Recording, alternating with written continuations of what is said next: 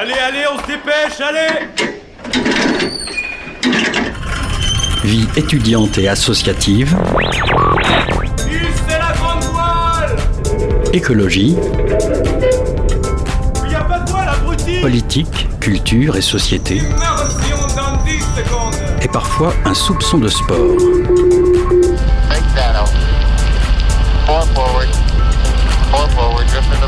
Tout le monde est à son poste Du lundi au jeudi, 18h-19h, le sous-marin, la quasi quotidienne d'infos de Radio Campus Angers. Vous bien en direct sur Radio Campus Angers, il est 18h01. Bonsoir à toutes et à tous, bienvenue à bord du sous-marin. Au programme de ce soir, on parle de deux thématiques bien différentes. On accueille d'abord Yves Denecher, professeur d'histoire contemporaine à l'Université d'Angers. Il a co-rédigé avec le post-doctorant Fabien Macedo un compte-rendu sur les pratiques illicites dans l'adoption internationale en France. On écoutera également une interview réalisée par Mathilde. Elle a rencontré Fabrice Rubiela, commissaire d'exposition, et Nicolas Dufetel, à la culture, pour discuter de la nouvelle exposition du musée Pincé, Séduction. Et bien sûr, n'oubliez pas nos trois chroniques du jour Isabelle pour la chronique ciné, Adam d'Infoscope et Jérôme des Folies Angevines. Restez avec nous, le sous-marin traverse l'océan pendant une heure ce soir.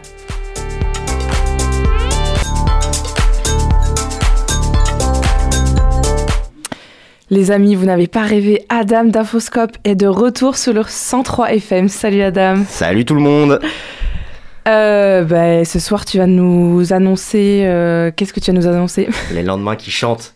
Ce soir, je suis le prophète du grand soir. Franchement, qui aurait cru en 2023 que, en 2023 pardon, que pouvait encore infliger une défaite au pouvoir en place? Le gouvernement, il aura tout ôté avec la réforme des retraites. Évidemment, je vais parler de la réforme des retraites. Du ton de la pédagogie à celui de l'inflexible. Tout y est passé, même mon micro. Mais non, la rue refuse toujours son projet de loi bidon. Samedi dernier, il y avait tellement de monde à la manif que j'ai croisé Hugo, sa petite banane sur le ventre et sa grosse banane euh, au- visage. Et quand je parle de banane au visage, évidemment, c'est bien le visage. Pour, que les gens y... Enfin bon, si c'est pas un signal, ça Bah, Dis donc, euh, Adam. Oui. Alors que le gouvernement ressort à l'envie euh, cette rhétorique du blocage de l'économie, c'est presque à se demander qui bloque qui. Non mais rendez-vous compte même la CFDT appelle à la reconduction de la grève le 7 mars. La CFDT Non mais allô quoi? La dernière fois que je les ai vus se mobiliser, c'était pour un flash mob sur la pénibilité au travail. Je te jure, ils étaient comme ça en train de nous faire YMCA. Et ouais, moi j'ai peur de rien, moi je chante. de chanteur. Eh oui, eh bah oui, mais oui, mais oui. D'ailleurs, ce qui me permet de te poser une question, Alice. Est-ce que tu t'es abonné à Infoscope? Mais bien sûr, Adam, j'ai Depuis vu. combien de temps? Ah, depuis, euh, depuis hyper longtemps, vraiment Ah. là. en plus, on a une super influence, vous avez gagné 3000 abonnés grâce à nous. Oui, c'est vrai, c'est vrai. Donc du coup, tu as bien remarqué l'ambiance aux manifestations. Quel plaisir de sortir dans la rue. En plus, il fait beau, les gens sont contents. Comme le dirait Charles Trenet, il y a de la joie. Et contrairement à ce qu'affirme Maître Yoda, c'est bien la colère qui est à l'origine d'une dynamique aussi positive. Et tu sais ce qui rapproche Charles Trenet de Maître Yoda, Alice? Dis-moi tout. Rien. Rien du tout. Je trouvais ça juste marrant de les mettre dans la même, dans la même phrase. Ça empêchera Disney de copyrighter cette étrange idée et d'en faire une série, tiens. Tu t'égares un peu là, Adam. Bon, ok. Mais l'optimisme reste de mise, c'est évident. Mais est-ce que cela signifie qu'on peut gagner? Déjà, il va falloir me définir ce que signifie gagner un mouvement social. Même si on se disait que le gouvernement, il est face à une impasse, et qu'en ce qui concerne cette réforme, il est probable qu'elle ne passe pas. J'en mettrai pas non plus ma tête à couper, ni ma tête à brûler, ni ma main à couper, ni ma main à brûler. Mais ça resterait trop cool Est-ce que ce serait suffisant? Je sais pas. Nos anciens se rappellent qu'en 1995, on a gagné la bataille sur les retraites contre Juppé. On a même obtenu une majorité de gauche aux législatives suivantes. Tout ça pourquoi? Avoir Chirac et Le Pen au second tour de l'élection présidentielle en 2002 Pff, Moi je vous le dis, ça ne me fait pas bander mais finalement, rendons à César ce qui appartient à Jupiter. Il a raison, le président, d'expliquer que cette réforme répond à un choix de société. Et il transcende la question générationnelle. C'est d'abord et avant tout une question sociale. N'ayons plus peur des mots, c'est l'enjeu fondamental de la lutte des classes. Et la lutte des classes, mais parlons-en Pendant qu'on nous parle de valeur travail, qui l'a dégradé justement En cassant la sécurité sociale, en cassant l'appareil productif, en cassant les services publics? Et comme dirait la chanson, non, je ne vais pas chanter, c'est la vie finale. Et oui, et oui, petite référence à... L'international. Bien pardon. joué, Alice. Eh bien, justement, on n'y est pas encore, j'ai pas l'impression, mais j'ai quand même la sensation que c'est bel et bien le début du combat. Sur ce topette, et à demain, 18h30, place du ralliement, où l'intersyndicale appelle à une retraite au flambeau. Et yes, merci Adam. De rien. À bientôt. À bientôt. 18h-19h, le sous-marin sur Radio Campus Angers. C'est l'heure de notre petite chronique ciné. Salut Isabelle. Bonsoir Alice. Ça va? Très bien, impeccable. Après Adam, euh, monté comme un coucou. Ah, T'as bah, bien ça- aimé la chronique ou pas, Isabelle Oui, bien sûr. Revenons au cinéma. Est-ce que tu aurais pas une pépite à nous partager? Oui, alors une énorme pépite, hein, vraiment. euh, je suis d'un enthousiasme euh, pas si souvent euh, aussi fort. C'est Le Retour des Hirondelles, un film de Li Rujun qui montre euh, la campagne chinoise reculée actuelle, mais comme on l'a jamais vu pour l'instant, avec en plus une histoire d'amour très émouvante. Le film, il a rencontré un large public en Chine avant d'être interdit. Trop de, trop de succès. Et la raison non officielle de cette censure, c'est une vision euh, trop réaliste de la vie dans les campagnes, alors que Xi Jinping se vante hein, d'avoir euh, éradiqué la, la pauvreté rurale. Quand on lit le synopsis, il s'agit d'une histoire d'un mariage arrangé entre deux êtres méprisés par leur famille. Entre eux, la timidité fait place à l'affection. Autour d'eux, la vie rurale se désagrège. Alors en quoi ce film est exceptionnel? Eh bien, parce que la richesse n'est pas du tout où euh, on se l'imagine. hein. En tout cas, pas dans le train de vie euh, d'exploiteurs roulant euh, en BM, la voiture favorite d'Adam, hein, qui viennent prendre part dans la maigre récolte des paysans. La richesse n'est pas non plus dans ceux qui trafiquent pour que les paysans acceptent que l'on détruise leurs trop modestes euh, maisons, des maisons qui font tache hein, dans, le, dans le paysage, et euh, on veut euh, les envoyer dans un appartement en ville. Non, la richesse, elle est dans la relation amoureuse qui se noue entre le cadet, le cadet de famille, et une jeune handicapée. Leur ténacité joyeuse à cultiver leur euh, lopin de terre, la beauté des, des gestes ancestraux. Et d'ailleurs, malgré leur vie très simple, ils réussissent à enchanter leur vie avec des petits quotidiens. Alors en plus, la photo est magnifique, donc Alice lâche tout et part euh, aux 400 coups. On finit l'émission. Je fais plus le sous-marin. Non, non, on s'en occupe. Bon, sinon, est-ce que tu as des sorties euh, cette semaine qui te tentent? Oui, alors il y en a deux. Il y a l'astronaute avec Mathieu Kassovitz qui a accepté de faire l'acteur. Euh, il traîne toujours un peu les pieds pour, euh, pour ça. Mais euh, ce qui l'a fasciné, c'est cette histoire euh, d'ingénieur en aéronautique qui rêve d'organiser un premier vol spatial en amateur. Et il paraît que c'est plein d'humour.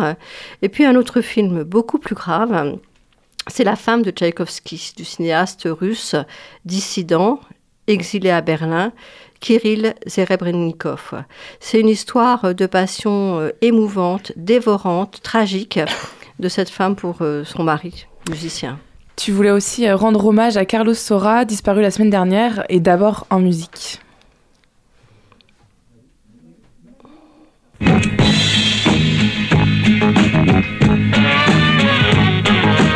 Hoy en mi ventana brilla el sol y el corazón se pone triste Alors, contemplando. À une époque, euh, il faut savoir que Carlos Saura, c'était le seul cinéaste espagnol dont on voyait des films.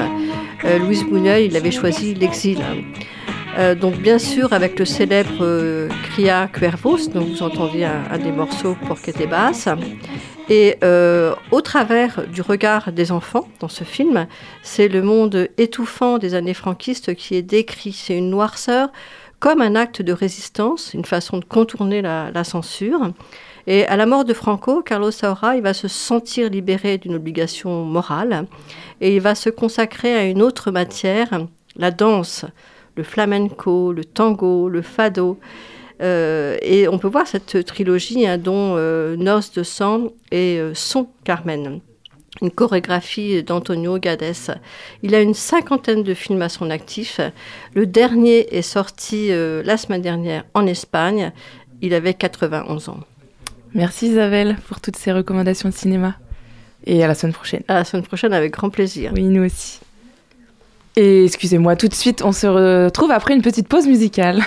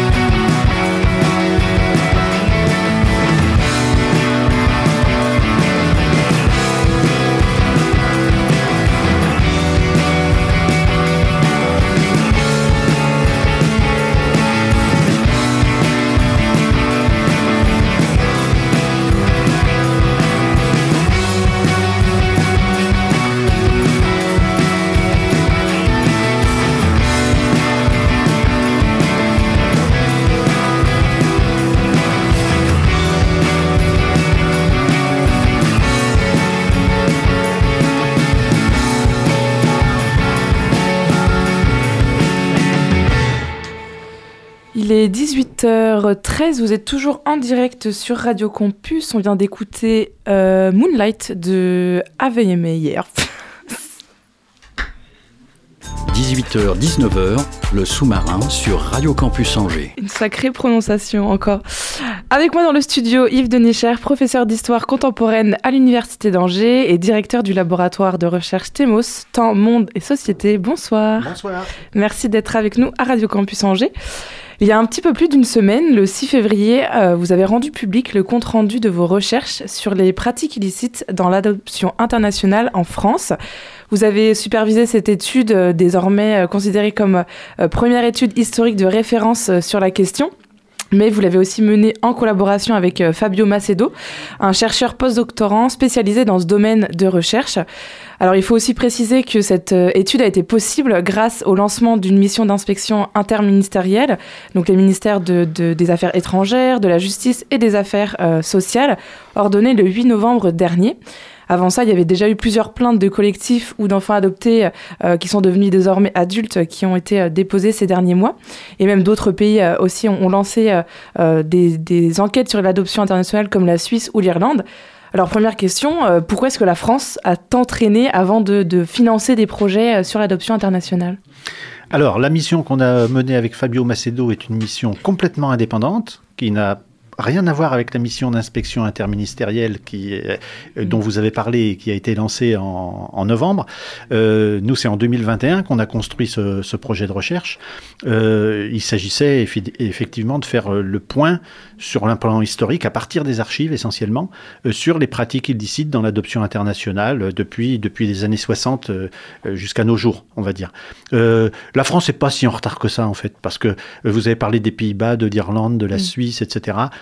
Toutes ces enquêtes-là, diligentées par l'État, euh, datent de 2020-21. Donc là, en France, c'est 22 pour la mission euh, qui devra rendre son rapport euh, au mois de mai. Mais nous, notre étude est complètement indépendante. Alors justement, vous insistez sur cette idée d'indépendance. Pourquoi est-ce que c'est si important qu'elles soient indépendantes Bah, parce que ce sont euh, deux historiens, chercheurs, scientifiques, qui se sont emparés d'une question sur laquelle on avait déjà beaucoup travaillé. hein. Moi, j'avais déjà publié un livre en 2011 sur cette question, et puis Fabio Macedo a soutenu une thèse en 2020 à l'EHESS sur l'adoption internationale. Et donc, il nous semblait temps, euh, parce qu'il y avait aussi une certaine actualité dont vous avez fait état, Mhm. euh, que les historiens euh, se penchent vraiment sur cette question et proposent en fait un état des lieux, un état des sources, euh, un état de la bibliographie, de euh, la manière dont on a traité ces questions-là jusqu'à maintenant.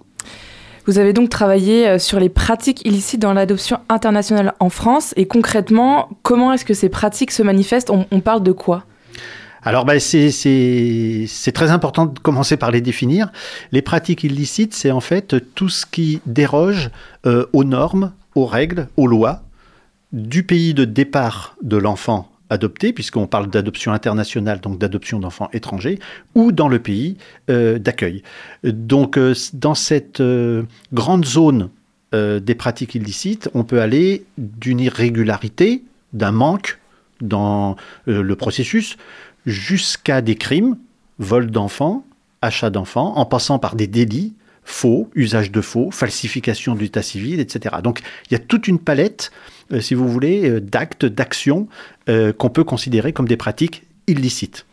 Et vous estimez d'ailleurs dans, ce rapport, ce compte-rendu, je vous cite, les acteurs de l'adoption internationale, y compris institutionnels, ne pouvaient pas ignorer le problème. Alors, enfin, pourquoi est-ce qu'à cette époque-là, il n'y avait rien? Est-ce que c'était un manque de, volonté politique ou alors euh, une volonté d'étouffer les, les illégalités? Pourquoi est-ce qu'il n'y a pas eu de signalement euh, plus important?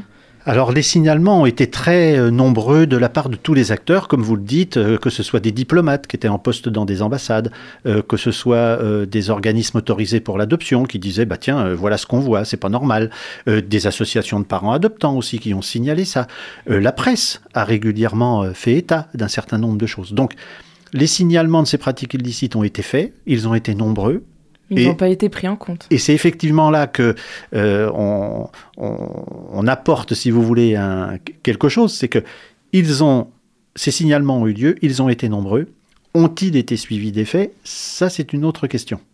Et justement, pour déceler euh, ces pratiques, quel a été votre processus de, travail avec Fabien Macedo? Vous qui êtes tous les deux euh, historiens, euh, puis moi-même j'ai fait des études d'histoire, il y a une méthode rigoureuse. Vous êtes appuyé sur quel document, quelle archive? Alors, eh bien, on a regardé quatre- euh, 250 cartons d'archives à peu près. Donc, ça représente des milliers et des milliers de, documents. On les a croisés. Ce que veut faire l'historien, c'est reconstruire le passé à partir de traces de sources. Donc, à partir de ces archives, eh bien, on a essayé de reconstituer la réalité, les réalités de ces pratiques illicites dans l'adoption internationale, en croisant les informations, en recoupant euh, un certain nombre d'archives, donc en, faisant ce travail rigoureux là que vous évoquez, oui. Et est-ce que vous avez eu des difficultés à acquérir certaines sources? Ben, c'est vrai que pra- pratiquement tous les cartons d'archives qu'on a consultés euh, ne sont pas librement consultables. Donc à chaque fois, il a fallu faire des demandes de dérogation euh, pour pouvoir les consulter dans le cadre de cette étude scientifique. Euh, et tout ça, ben, c'est des processus qui sont, oui, un, un peu longs. Alors les archives diplomatiques, on a eu beaucoup de dérogations qui ont été acceptées. Et puis dans d'autres archives, aux archives nationales notamment. Et pourquoi est-ce que vous avez eu des refus? Bah, ce sont des archives qui, concernent beaucoup la vie privée de personnes. Euh, donc il est normal hein, que ce- cet accès soit, soit réglementé. Ces pratiques existent donc depuis plusieurs décennies. euh, elles ont connu même un fort développement dans les années 60. Comment est-ce qu'elles ont évolué et, et surtout presque quel est le constat aujourd'hui euh, en 2023 de ces pratiques qui peuvent peut-être encore exister? Alors, il y a plusieurs choses, euh, plusieurs éléments de réponse. Le, premier, c'est qu'à partir de 1993, il y a une convention internationale, la Convention de la Haye, qui fixe des normes internationales. Euh, il y a aujourd'hui plus de 105 pays qui, reconnaissent cette convention. Donc, depuis le milieu des années 90, disons début des années 2000, euh, on a désormais un cadre normatif qui est bien là, ce qui n'était pas le cas auparavant. Donc, ça explique que euh, ben, à partir de cette période, il y a forcément moins d'adoptions internationales entachées de pratiques illicites, mais il y a aussi moins d'adoptions internationales tout court, si j'ose dire. Mm. En 2005, 4500 enfants étrangers sont arrivés en France pour être adoptés. En 2022, c'est 232, donc 20 fois moins. Donc, de toute façon, le phénomène des pratiques illicites n'a plus la même ampleur, c'est évident. Ce qui ressort aussi euh, de ce compte rendu, c'est la question des responsabilités. Qu'est-ce que vous pouvez euh, en dire? On imagine que les personnes euh, qui ont été adoptées en tant qu'enfants euh, de façon illégale, qui sont devenues maintenant grands, ont besoin de réponses et de comprendre un petit peu ce qui, s'est passé. Alors effectivement, les personnes adoptées sont des acteurs majeurs maintenant dans l'adoption internationale, ce qu'ils n'étaient pas auparavant. Les acteurs de l'adoption internationale, c'était traditionnellement les candidats à l'adoption, les parents adoptants, les intermédiaires et l'État. Chacun avait sa logique, une logique de résultat pour les euh, adoptants, trouver un enfant, une logique d'action pour les intermédiaires et puis une logique de régulation euh, pour l'État. Chacun de ces trois acteurs-là était au courant. Chacun de ces trois acteurs-là euh, s'est positionné, ont posé des actes vis-à-vis des pratiques illicites. Aujourd'hui, ce que demandent les personnes adoptées, c'est nous nous lançons dans la recherche de nos origines, nous trouvons des pratiques illicites. Quelle est la réponse des différents acteurs? Celle de l'État, bien sûr, mais aussi celle des intermédiaires, celle des associations d'adoptants, etc. Donc, c'est vraiment une question, euh, comment dire, importante, centrale, parce que évidemment, avec la question de la responsabilité vient celle d'une reconnaissance, peut-être même d'une éventuelle réparation. Et est-ce que vous êtes appuyé sur euh, des témoignages de, de personnes qui se sont regroupées dans un collectif ou pas du tout? Alors, les personnes adoptées qui ont mené des enquêtes dans le cadre de leur recherche des origines et qui ont trouvé des pratiques illicites euh, constituent une source évidemment euh, très importante. Alors, j'ai envie de dire une source d'inspiration aussi pour les, chercheurs. Et puis, euh, ben évidemment, euh, ce qu'elles ont trouvé, euh, le récit qu'elles en font, euh, constitue évidemment une source d'information importante, oui. Et c'est peut-être un petit peu trop tôt, mais est-ce que euh, depuis la, le- la publication de ce compte-rendu, vous avez eu des retours de leur part Est-ce que pour eux, ça, ça veut vraiment dire quelque chose aussi Alors oui, on a eu beaucoup de retours de tous les acteurs déjà, depuis maintenant euh, huit jours. Euh, du côté des personnes adoptées, eh bien, euh, elles considèrent les collectifs, les associations, etc., hein, qui, qui portent vraiment ce combat-là, euh, considèrent que cette étude eh bien, est une contribution importante, évidemment, euh, dans leur, euh, pour leur cause. Les associations d'adoptants, les OA, donc les intermédiaires, nous disent bah, merci pour cette contribution. Parfois, ils nous disent vous auriez pu en dire plus, vous auriez dû parler de ça, etc. Ou là, vous avez fait des amalgames qui nous conviennent pas trop. Bon, bah ça, c'est normal. Hein, c'est- J'allais dire, euh, chaque, chacun reçoit cette, euh, cette étude-là comme, euh, comme il l'entend. Et puis, il y a la question de l'État. Et c'est là qu'on revient sur la mission euh, d'inspection Mm. interministérielle qui a commencé à travailler, qui a auditionné un certain nombre d'acteurs, justement, et qui va rendre ses conclusions au mois de mai. Et donc, euh, bah, c'est à cette mission d'inspection de déterminer peut-être éventuellement des responsabilités, des choses à, à faire en termes de reconnaissance de ces pratiques. Avec ce rapport, vous révélez aussi, je vous cite, l'adoption internationale en France a concerné beaucoup plus d'enfants que les chiffres régulièrement avancés. Il faut compter 20 à 25% de plus, la plupart de ces enfants étant entrés sans visa d'adoption, et c'est dans ce gap que les zones grises semblent importantes. Alors quelles sont ces fameuses zones d'ombre qu'il reste encore à éclairer? Euh, dis- disons que c'est pas euh, sur ce point-là qu'a porté notre étude, mais euh, j'allais dire corollairement en quelque sorte. C'est aussi une contribution et un apport de l'étude qui est importante. Euh, en comptant les visas adoption délivrés entre 1979 et 2022, on compte 100 000 enfants étrangers arrivés en France pour être adoptés. Donc généralement, c'est ce nombre-là, ce chiffre-là qu'on donne. Euh, il s'avère que avant 79, on ne comptait pas les visas. Donc c'est tout bête, mais il y en a eu de délivrés, on les a pas comptés. Euh, donc il faut en tenir compte. Et puis même pendant la période où on a compté ces visas, eh bien il y a beaucoup d'enfants qui sont arrivés en France, notamment dans les années 80, qui sont arrivés en France sans visa adoption, euh, et dont la situation en quelque sorte a été régularisée ensuite. Et si on compte, eh bien tout ce qui a été oublié, tout ce qui n'a pas été euh, compté, eh bien, on arrive, oui, à cette estimation, qui est très raisonnable, hein, euh, d'au moins 120 000 euh, personnes adoptées en France depuis euh, 1945. C'est quoi la suite de cette étude? Est-ce que votre travail va être prolongé Euh, Peut-être euh, plus en concertation avec les, enfants qui sont devenus adultes maintenant? Alors, cette étude, on- vous avez dit qu'elle était librement accessible, et c'est vrai, c'est très important. Le 6 février, elle était terminée. Le 6 février, elle a été diffusée euh, sur une plateforme de sciences ouvertes qui s'appelle HAL. Et donc, tout à chacun peut, d'un simple clic et sans aucune inscription, etc., avoir accès à cette étude. Cette euh, pratique de sciences ouvertes, pour nous, elle est importante. Et puis, on a aussi une pratique de sciences participatives. La base de données qu'on a faite pour réaliser cette étude, avec des références bibliographiques, etc., elle est aussi accessible librement. Et on demande aussi aux personnes concernées, à toutes celles qui sont intéressées, aux autres chercheurs, eh bien, de contribuer à l'enrichir euh, euh, avec nous. Et puis Fabio Macedo euh, continue euh, en post-doctorat en 2023, financé par l'Université d'Angers, et il va essayer de croiser justement cette question de recherche des origines chez les personnes adoptées avec découverte de pratiques illicites. Toute proportion gardée, est-ce que vous pensez que euh, vous pourriez avoir en quelque sorte le même rôle que Benjamin Stora avait eu avec son rapport sur l'Algérie, c'est-à-dire qu'il lui, il a préconisé des solutions en prison de la République, même si votre recherche, encore une fois, elle a été totalement indépendante? Oui, je ne sais pas si, c'est le. Nous, on croit beaucoup au rôle social de l'historien, c'est-à-dire les historiens, les historiennes, ils ont quelque chose à dire à la société, ils ont quelque chose à apporter à la société pour connaître justement euh, ce type de, euh, phénomène social. Euh, donc ça, c'est certain, oui. si, cette étude sert à quelque chose, eh ben, on en sera très, très heureux. Après, nous, on a on- on- nous sommes historiens, nous avons étudié et reconstruit le passé, on n'avait pas un rôle, enfin on ne s'est pas attribué un rôle de préconisation. Là encore, la mission d'inspection qui est en cours, elle, a ce, cet objectif de déterminer un certain nombre de préconisations, oui. Merci beaucoup, Yves Dénéchard, d'avoir répondu à nos questions sur Radio Campus Angers. Et nous, on se laisse pour une petite pause musicale. Au revoir. Merci.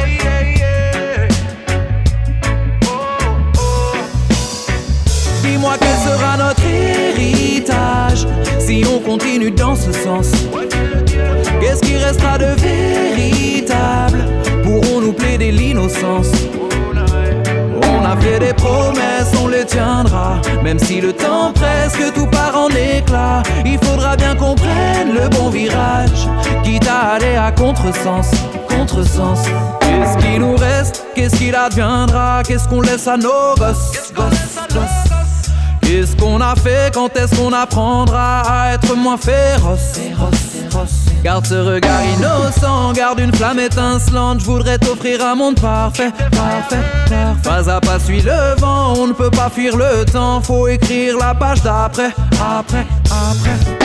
Animaux disparus, l'homme et ses pires bavures. La terre est insalubre, monde plastique sans air pur. Non, non. Mais c'est pas ta faute, gamin. Fais le bien autour de toi, n'oublie pas de tendre la main. Quel sera notre héritage si on continue dans ce sens?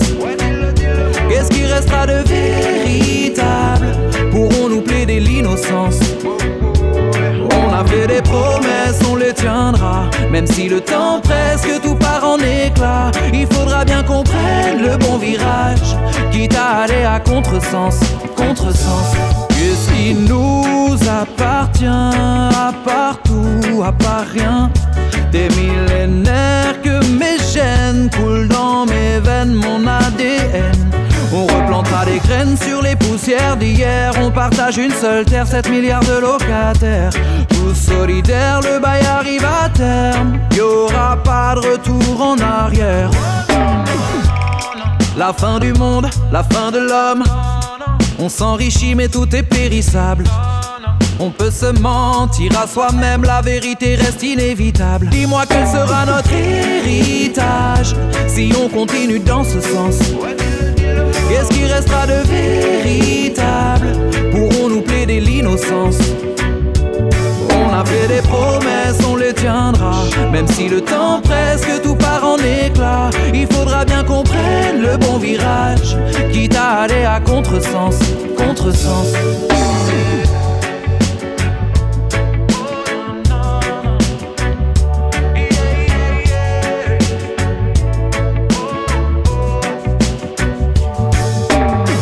Ce qu'on donne, ce qu'on laisse, ce qu'on pense, ce qu'on fait, ce qu'on porte, ce qui reste, ce qu'on prend, qu'on jette, ce qu'on a, ce qu'on paye, ce qu'on est, ce qu'on cède, ce qu'on gagne, ce qu'on perd. Au fond, qu'est-ce qu'on lègue? C'est demain qui nous dévisage. Les idées que l'on sème seront notre héritage.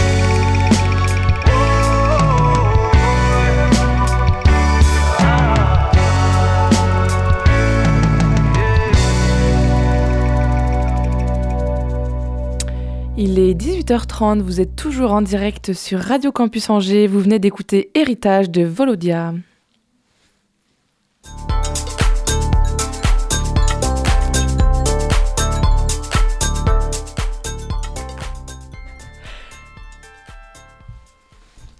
Tout à l'heure, Mathilde a pu s'entretenir avec Fabrice Rubila et Nicolas Dufetel pour parler de la toute nouvelle exposition du musée Pincé qui ouvrira ce week-end le 18 février. On écoute ça tout de suite. Je suis en présence de Nicolas Dufetel, adjoint à la culture, et Fabrice Rubiela, commissaire de l'exposition Séduction, qui aura lieu du, euh, du 18 février 2023 au 19 mai 2024 au musée Pincé. Bonjour à tous les deux. Bonjour. Bonjour. Hier, comme, euh, comme vous le savez, c'était la, la Saint-Valentin. Euh, la fête des amoureux, vous organisez une, exposition autour de la séduction. Qu'est-ce que, qu'est-ce que vous mettez dans la définition de, séduction? Alors la séduction, c'est quelque chose d'extrêmement large. C'est vrai que quand on cherche un petit peu à la définir et d'un point de vue étymologique, on peut, euh, on peut vraiment voir que euh, la séduction, même si le terme a, évolué au, fil du temps, c'est quelque chose qui est censé détourner d'une certaine vérité, peut-être pour mieux y retourner, on, on peut dire. Et c'est vrai que c'est c'est- un point qui, autour de cette idée de, l'illusion que la séduction peut, amener, c'est un peu cette idée-là qui, euh, transparaît euh, tout au long de l'exposition.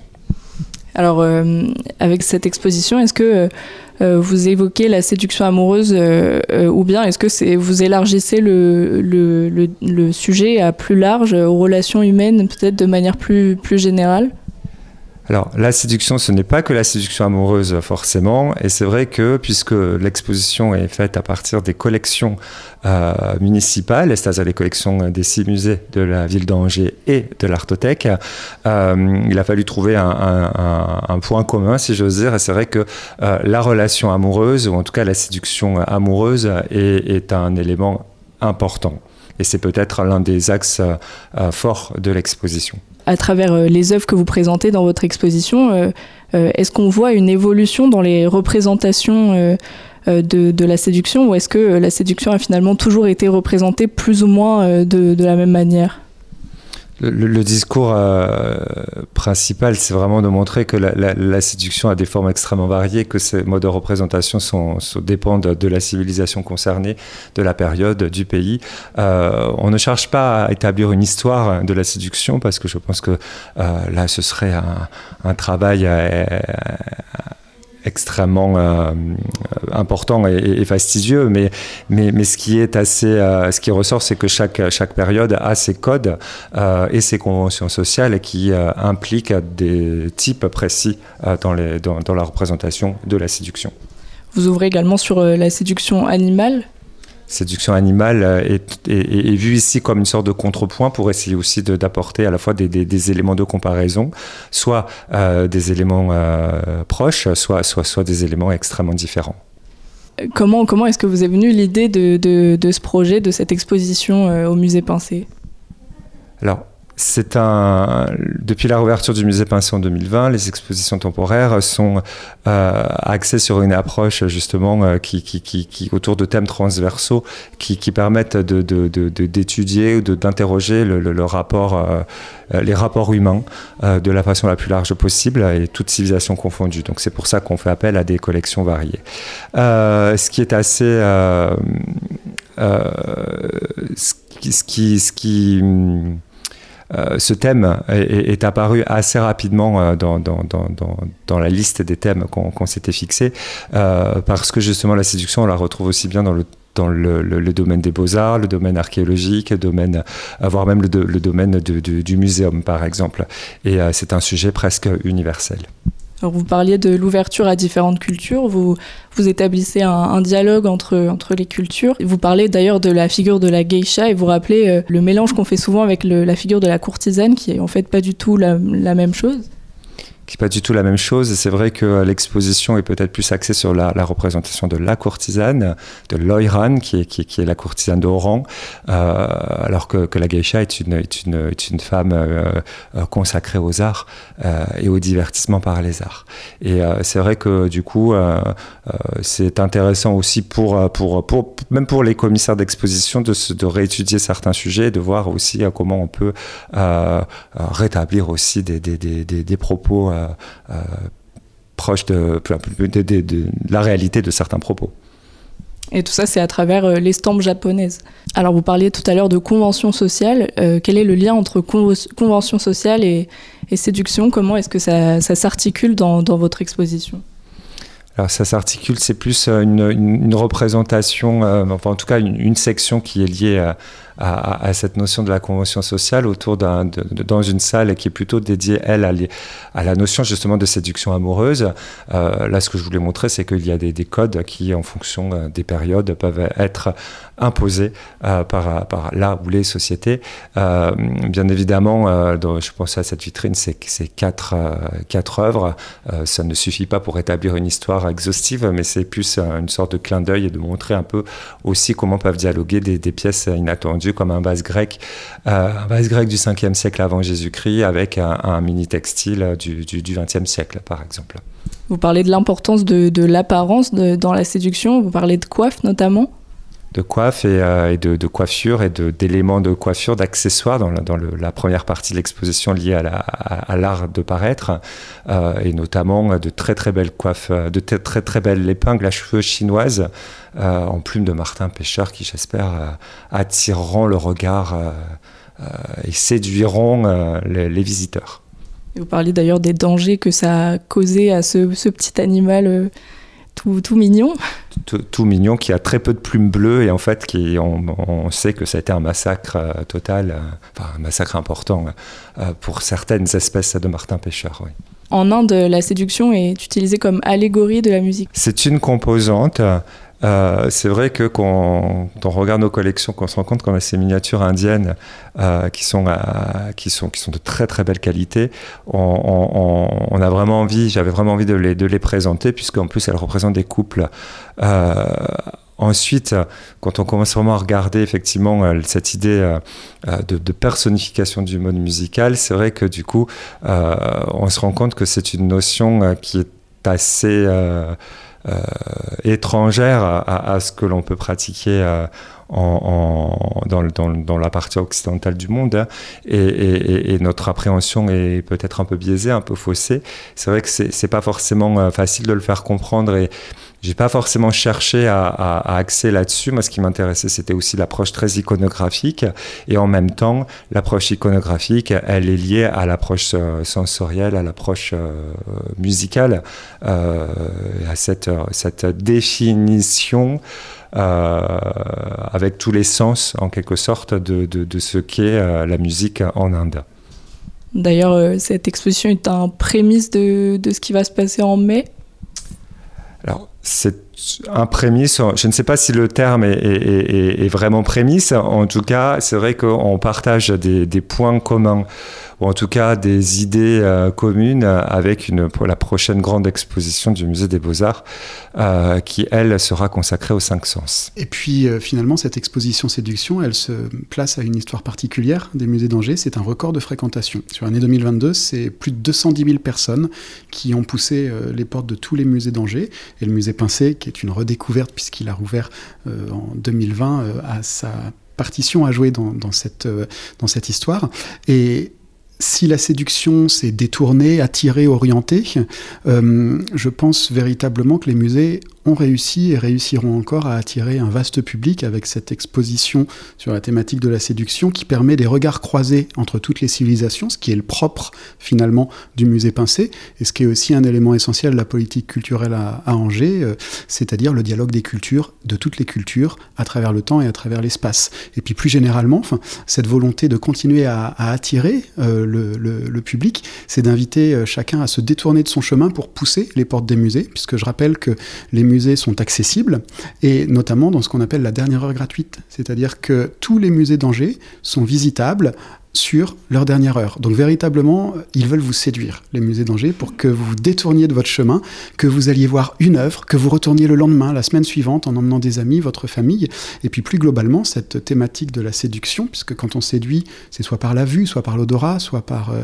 par l'audition, et, eh bien elle trouvera euh, son, son accomplissement dans la grande exposition qui est en préparation au musée des beaux-arts et dans d'autres musées de la ville, autour justement des cinq sens.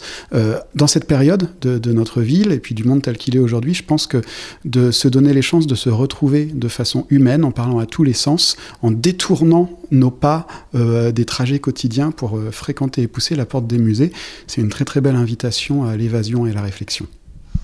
Alors vous parliez de, la difficulté de, parler de ce sujet, même si c'est un, sujet qui est séduisant, effectivement. Euh, quelles quelle complications vous avez eues face à ce sujet-là ou qu'est-ce que vous avez appris également en, travaillant sur ce sujet. Ça, c'est valable pour toute exposition. La difficulté première, c'est de faire la sélection d'œuvres euh, en lien euh, avec ce qu'on veut dire. Et qu'on part toujours de, des œuvres que l'on veut exposer et non pas l'inverse. Moi, en tout cas, je pars des œuvres et c'est à partir des œuvres que je construis les différentes thématiques et qui vont euh, qui, qui, vont être dites. La difficulté, euh, mais c'est aussi une, source d'enrichissement, c'est euh, d'utiliser uniquement des collections qui appartiennent à la ville, qui, qui proviennent des musées et de l'artothèque.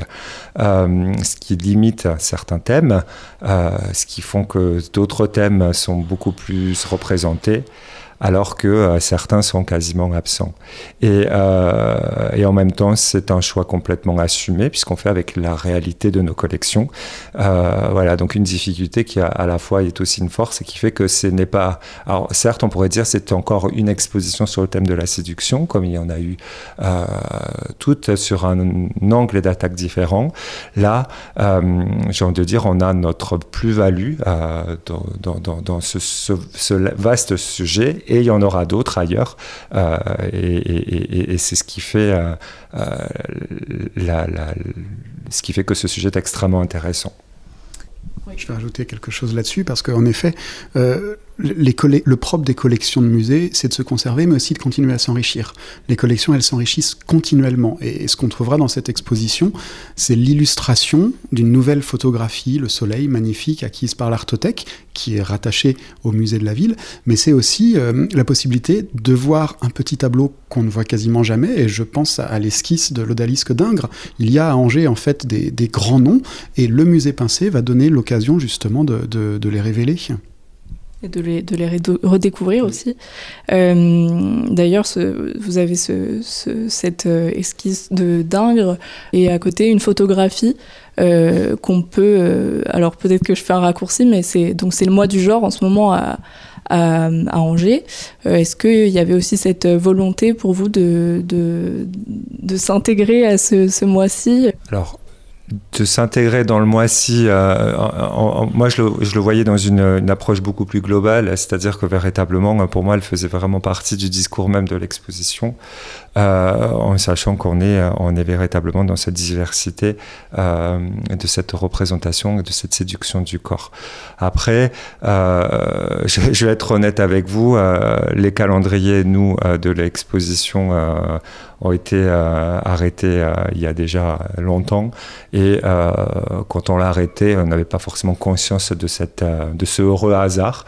Euh, après, euh, c'est un heureux hasard euh, presque euh, qui- qui est complètement naturel aussi, euh, puisque je pense que quand on parle de séduction, on ne peut pas, on ne peut plus aujourd'hui se limiter à une simple approche euh, euh, qui soit orientée d'un point de vue occidental, d'un point de vue des canons de beauté, etc. Moi, je rajouterais volontiers sur là-dessus, c'est que euh, le mois du genre est, très important, mais ça ne veut pas dire que pendant 11 mois de l'année, on ne va pas en parler. Et euh, cette exposition, en effet, elle tombe, elle s'ouvre d'ailleurs euh, en même temps que le mois du genre, mais elle va continuer au-delà pour continuer à porter ce regard, cette réflexion sur, à travers la sélection, les questions de genre. L'exposition ouvre sur des, réflexions autour des dangers auxquels euh, l'image et la nature de la séduction euh, euh, peuvent conduire. Vous pouvez vous vous ouvrez sur la figure de la sirène, notamment le mythe de Narcisse et le, cannibalisme sexuel. Oui, alors deux choses, deux approches différentes en fait. Une approche très iconographique et autour de, ces mythes presque, presque fondateurs aussi de, de, nos civilisations, de, de, de no- notre réalité. Notamment euh, pour le monde occidental, euh, la- l'approche euh, plutôt euh, science naturelle, si, je peux dire ainsi, euh, avec la notion de cannibalisme sexuel, elle vient du fait que, ce que je disais tout à l'heure, je, suis parti des collections pour identifier des thèmes, et c'est en partant justement des, spécimens, euh, et notamment euh, des insectes, des montres religieuses qui sont conservées au muséum, que, qui est venue cette idée justement de, parler euh, de ce cannibalisme sexuel qui pour moi est une, des composantes et un des dangers pour, euh, pour, pour les insectes et les araignées forcément. Euh, on n'est pas forcément, on je pense qu'on est euh, euh, obligé quand on parle de séduction de le voir dans une approche euh, euh, multiple. Alors pour terminer, est-ce qu'il y a une œuvre que vous aimez particulièrement Euh, Je vous pose la question à tous les deux. Euh, une, anecdote, quelque chose que vous avez appris au cours de l'élaboration de l'exposition et dont vous, vous aimeriez euh, nous, parler, nous partager?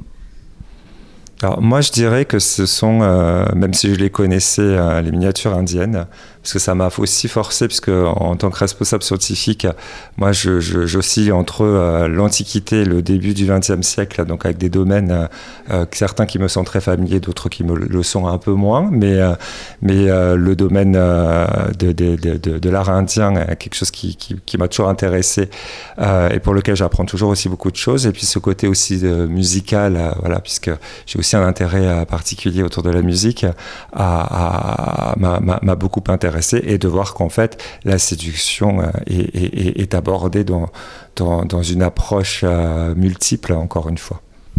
Vous avez appris euh, quelque chose? Vous avez, vous avez une œuvre que vous, que vous appréciez particulièrement? C'est difficile de choisir parce que, allez, je vais en donner trois.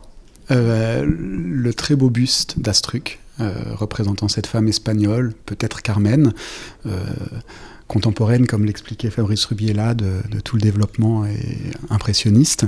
Euh, Ingres, également. Je trouve qu'on doit être fier d'avoir cette très très belle euh, petite esquisse, mais d'une très grande qualité resplendissante, et c'est l'occasion de la voir.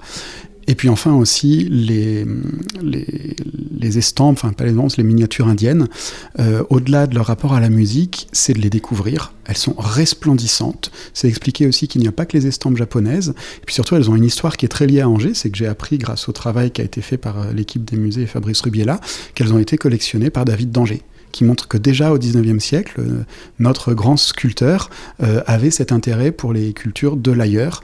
Et je pense que euh, c'est une très très belle histoire que ses descendants les aient donnés au musée d'Angers et qu'on puisse aujourd'hui, en 2023, les exposer. Comme quoi on peut être un sculpteur du XIXe siècle à Angers et s'intéresser euh, à des miniatures indiennes resplendissantes de couleurs. Bah, merci à tous les deux. Merci. Merci. Merci à Mathilde d'avoir réalisé cette interview. On le rappelle, l'exposition Séduction au musée Pincé démarre ce week-end le samedi 18 février. 18h-19h, le sous-marin sur Radio Campus Angers. On termine en beauté, on accueille Jérôme. Salut Jérôme. Salut Alice. Tu viens euh, donc du cours de stand-up Les Folies Angevines et tu vas nous faire une chronique un petit peu spéciale, enfin pas si spéciale que ça, enfin sur la Saint-Valentin quoi, pour rester dans le thème. Eh oui, c'est ça. Hier, c'était donc la Saint-Valentin, je ne vous apprends rien. Pour moi, c'était la première en célibataire depuis une dizaine d'années. Coup de dur. Je pouvais enfin regarder le match du PSG avec des potes, c'était trop cool Les potes célibataires, divorcés ou mariés depuis longtemps. Ces derniers, naïfs, sont tombés dans le fameux piège de certaines femmes. Non, mais la, la Saint-Valentin, je m'en fous, c'est commercial, va voir le match avec tes potes, y a pas de souci. Oh, les cons Bon, entre initiés, euh, on leur a dit que c'était un piège classique. Mais seulement quand ils sont arrivés au bar. Hein. Ils étaient mignons à ramer avec leurs textos, puis coup de fil à la mi-temps, achat de roses en plastique à l'arrache, pour tenter de se rattraper en rentrant. Oh là là. Bon, je fais le malin maintenant, mais je me suis fait avoir aussi il y a 20 ans. J'avais fait un repas amélioré, mais pas de carte, chocolat ou rose, donc j'ai eu un carton jaune. Pas démérité. J'ai pas cherché à négocier en parlant du repas. Dans ces cas-là, il vaut mieux se taire et attendre que l'orage passe en mode euh, canard. L'année suivante, même personne, la Saint-Valentin tombe un week-end. Je lui fais la grande surprise d'un week-end festival salsa, on dansait tous les deux. Je lui offre un bouquet et une coupe de champagne. J'étais content et elle aussi. On danse toute la soirée ensemble, puis on rentre. Et là, je vois qu'elle a oublié le bouquet à la soirée. Je lui ai gentiment rendu le carton jaune de l'année précédente. Et le lendemain, nous sommes repartis danser. Bref, je parle, je parle, mais j'oublie le plus important. Hier, j'ai appelé Hugo pour savoir la thématique de l'émission. Salut Hugo, comment, va- comment ça va, poteau? Et là, il me la joue à l'ancienne. Oui, c'est Hugo, euh, qui êtes-vous? Allez, Hugo Bref, il me dit la thématique c'est la Saint-Valentin. Ça tombe bien, c'est ce que j'avais commencé à préparer. Quelle connexion de ouf. Puis surprise, il me dit D'ailleurs, ce serait top si au lieu de faire des grosses vannes, tu pourrais faire une chronique un peu plus sur la séduction et la poésie. Bon, j'ai fait semblant de pas entendre le grosse vanne. Il devait, penser à Jean-Marie Bigard, j'imagine. Et j'ai compris tout de suite la demande cachée. Mon Hugo voulait que je lui écrive un poème. Ça tombe bien, en CE1, j'en avais écrit un pour Anne Chevrance, qui avait fait son petit effet. J'avais eu le droit à un bisou sur la joue, pas piqué des hannetons. Idem en 5e A avec Nolwenn Gauthier, mon amoureuse secrète. Elle m'avait même tenu la main pendant toute une récré. Bref, j'étais chaud et sûr de mon talent. Alors hier soir, je lui ai écrit ces quelques lignes. Il t'écoute là. Il est prêt. Ode à Hugo.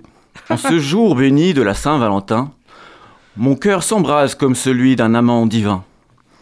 Inspiré par Hugo, poète éternel et merveilleux, et de l'amour de mon cher amoureux, sous les étoiles scintillantes, nous marchons main dans la main, dans les rues de d'Angers, ville de l'amour souverain. De nos, et nos cœurs s'envolent, tels des oiseaux libérés, vers des cieux lumineux où l'amour est éternité. Nos regards se croisent, nos lèvres se rapprochent, et le temps s'arrête comme un instant de reproche, où l'amour est roi, où la passion est loi. Radio Campus, notre diffuseur de cœur, répand notre amour, notre passion, notre bonheur. aux oreilles attentives de nos chers auditeurs. Les folies angevines, ce lieu tant aimé, inspiré par notre amour, notre bonheur partagé, raconte notre histoire, notre amour éternel et enchanteur. Alors, mon cher Hugo, en ce jour béni de l'amour et du bonheur, je te promets mon amour, mon cœur, tout mon honneur. Et que notre amour grandisse tel un arbre majestueux, et que notre amour tel un jardin merveilleux fleurisse en beauté, en tendresse et en jeu, pour le bonheur de nos cœurs à jamais heureux. Ça, c'est une très belle déclaration. Hugo, qu'est-ce que t'en penses ça m'a- touché. Alors, heureux Ah bah hyper heureux, c'est-à-dire j'ai senti que tu avais complètement compris la consigne. Et ça, ça... Bah voilà. Est-ce qu'il a mérité son bisou sur la joue? Mais plus, enfin, Ça, on vous laissera tous les deux. sur le front, tout à l'heure. le- l'oreille. La totale. Merci. beaucoup Jérôme, je suis, je suis Merci, vraiment très Jérôme. ému.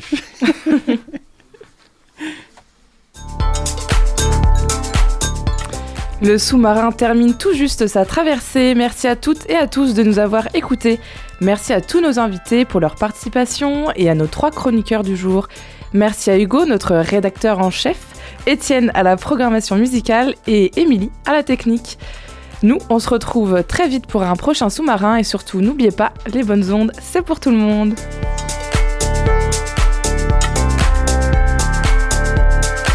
Retrouvez le sous-marin en podcast sur toutes les plateformes et sur le www.radiocampusangers.com.